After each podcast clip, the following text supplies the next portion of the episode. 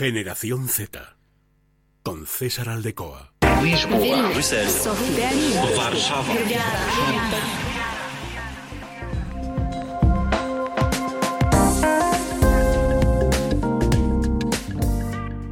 ¿Qué tal? Bienvenidos de nuevo a Generación Z en Es Radio Castilla y León. Un episodio más, ya vamos llegando a este final de año 2022 y lo seguimos avanzando, recorriendo, conociendo más temas, analizando más asuntos que interesan y que afectan a los más jóvenes de nuestra sociedad, a la generación Z, aquí en Es Radio Castilla y León, siempre tratando los puntos de interés de los jóvenes. Hoy vamos a hablar del mercado laboral, hoy vamos a hablar del trabajo, hoy vamos a hablar de las oportunidades de trabajo para los jóvenes, pero enfocado en, desde un punto muy concreto, la precariedad laboral.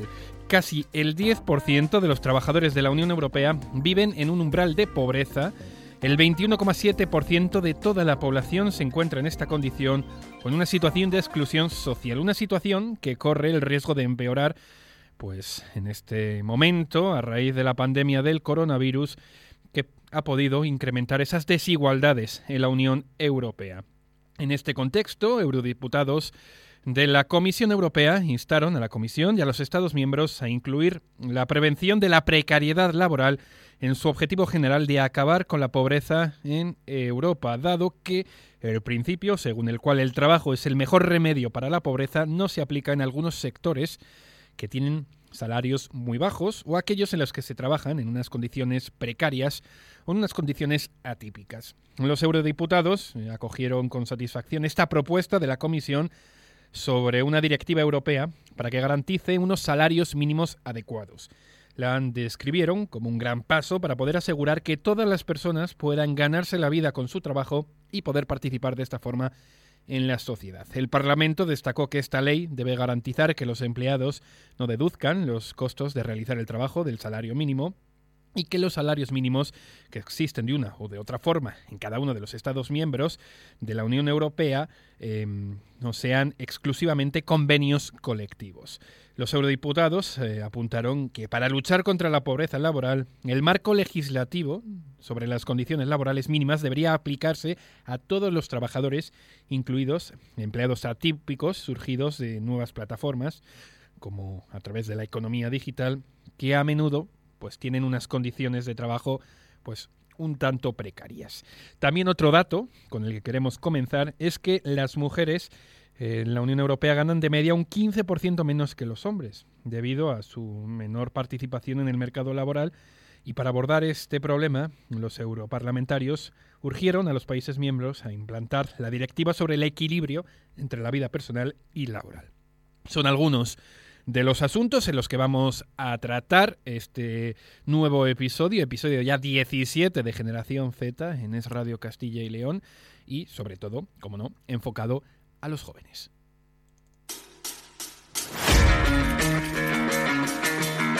Generación Z con César Aldecoa.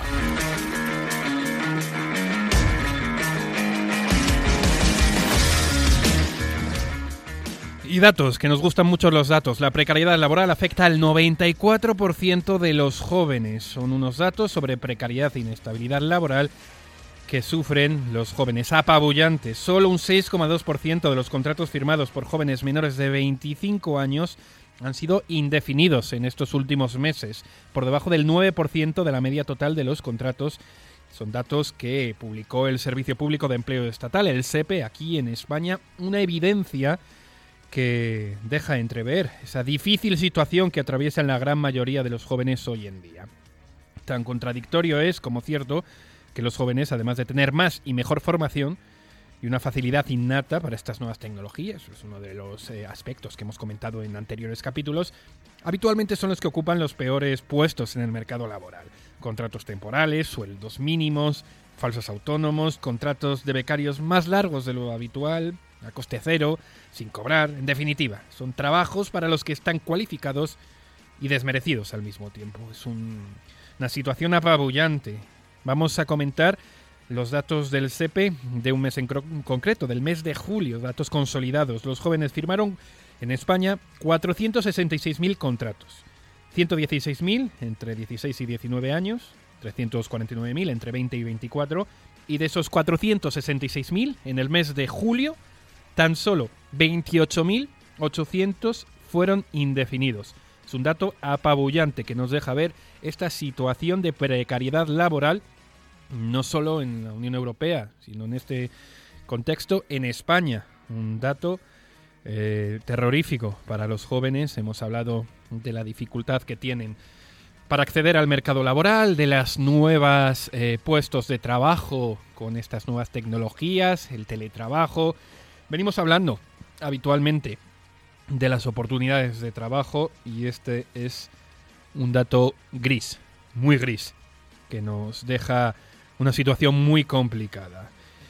Vamos a analizar algunos de los sectores.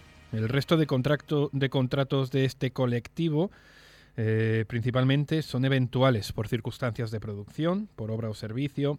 También contratos de prácticas sumaron un 1,4% del total. También contratos de formación, un 0,4% del total. En el sector servicios, por ejemplo, la contratación indefinida de jóvenes es más baja que a nivel general. El gobierno ya puesto con, en sus propiedades con esa reforma laboral el apostar por los contratos indefinidos. Es una situación que tenemos aquí en España, una situación de no hace mucho, del mes de julio, datos consolidados del SEPE. Siempre nos gusta hablar de datos consolidados y esta es una realidad. Em, otra situación, tres de cada cuatro jóvenes españoles de 20 a 24 años han alcanzado al menos el nivel de bachillerato, de FP o de grado medio y por primera vez en España se han registrado personas con estudios superiores universitarios, eh, más personas con estudios universitarios que con la ESO, lo que demuestra que los jóvenes tienen formación. Nunca antes en España ha habido estos datos a nivel formativo. Y los temas que más preocupan a los jóvenes, como no, esos salarios bajos, esa precariedad laboral, la dificultad para la emancipación, la eh, dificultad para abandonar las listas del desempleo y la falta de confianza de la sociedad. Está todo intrarrelacionado, está todo unido. Mercado laboral, oportunidades, emancipación, paro y confianza del eh, mercado laboral de los empresarios. Esto es eh, la situación, el contexto. Vamos a ver qué es lo que se está promoviendo, qué es lo que se está haciendo, ya lo hemos comentado un poco, pero vamos a analizarlo más en profundidad desde la Comisión Europea.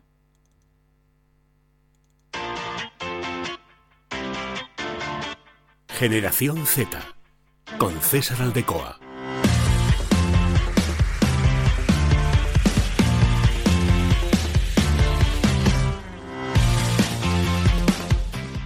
La Comisión Europea ha establecido una estrategia para promover el trabajo digno en todo el mundo, no solo en la Unión Europea, en todo el mundo.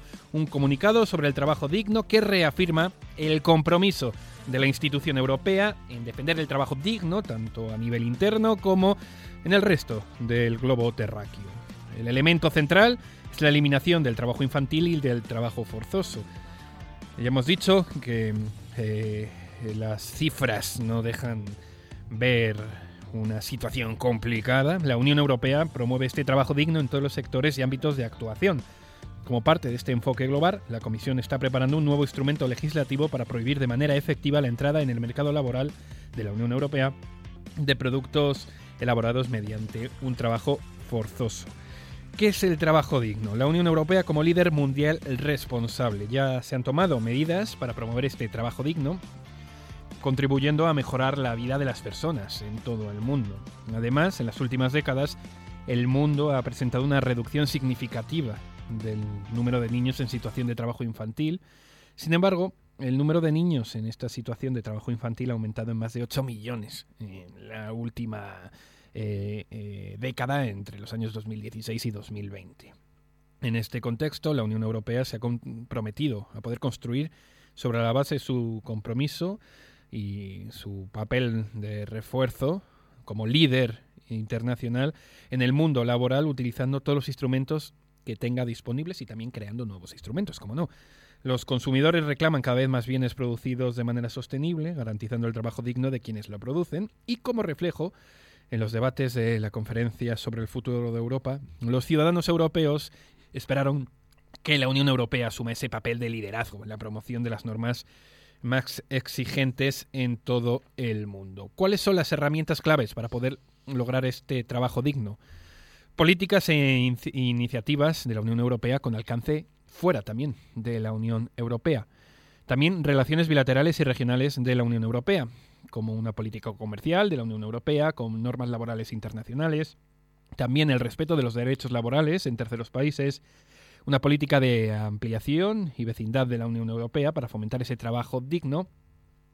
También la Unión Europea en foros internacionales, con apoyo a la ejecución de los instrumentos de las Naciones Unidas, con apoyo a la reforma de la Organización Mundial del Comercio en formatos del G20, del G7 y un compromiso con las partes interesadas y con asociaciones mundiales para apoyar a la Unión Europea, eh, a los interlocutores sociales, para garantizar ese respeto de los derechos laborales. También un compromiso con los agentes de la sociedad civil para promover entornos seguros y favorables en la sociedad civil. También apoyo a asociaciones mundiales, iniciativas multilaterales en materia de trabajo digno, ámbitos de la salud, de la seguridad, del comercio. En definitiva, eh, una serie de eh, apoyos, de eh, medidas para poder implementar no solo ese trabajo digno en la Unión Europea, sino en todo el mundo, porque el mercado laboral eh, es un tira y afloja y si ese trabajo digno no existe en todas partes, siempre va a estar presente esa precariedad laboral. También hemos hablado de un asunto muy concreto que es eh, em, el apoyo al trabajo para, para, las mujeres, para acabar con esa precariedad laboral entre las mujeres, que es el sector mm, más afectado. Y el Parlamento Europeo ya ha pedido a la Comisión, a los Estados, que apliquen políticas para acabar con ese trabajo precario, con las jornadas a tiempo parcial, para mitigar la desigualdad que padecen las mujeres en el mercado laboral. Una petición que forma parte del informe sobre la pobreza femenina de la Unión Europea y la brecha de género también, muy patente en lamentablemente en nuestra sociedad. La Eurocámara eh, en este informe que ya se ha aprobado ha dejado eh, ha afirmado que hoy en día ha dejado de ser válido el principio de que el trabajo es el mejor remedio para la pobreza. Hemos hablado ya de este principio. Y ha instado a la Comisión y a los países miembros a que protejan económicamente a las personas con trabajo precario o que prestan cuidados no remunerados a familiares.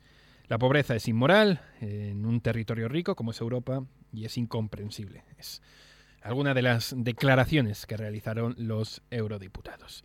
Esta es la situación, estas son las medidas de la Unión Europea, un poco también lo que están haciendo los Estados miembros y lamentablemente es un problema al que nos seguimos enfrentando que se trabaja poco a poco, pero que sin el compromiso de todos los sectores del mercado laboral, de empresarios, de trabajadores, de grandes instituciones, bueno, pues será muy difícil de solucionar.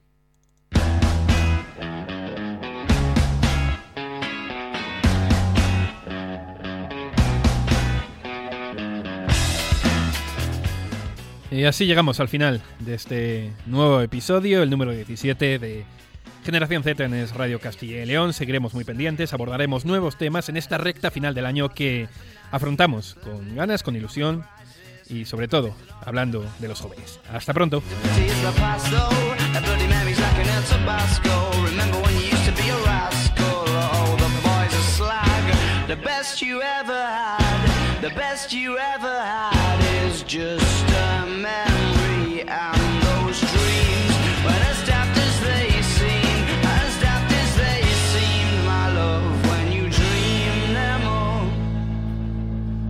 Through a little book of sex tips. Remember when the bars were all electric? And now when she told she's gonna get it, I'm guessing that she'd rather just forget it. Clinging to not getting sentimental. Said she wasn't going, but she went still. Like a gentleman to be gentle. Was it a mechadobber or a betting pencil? Oh, the boys are slag.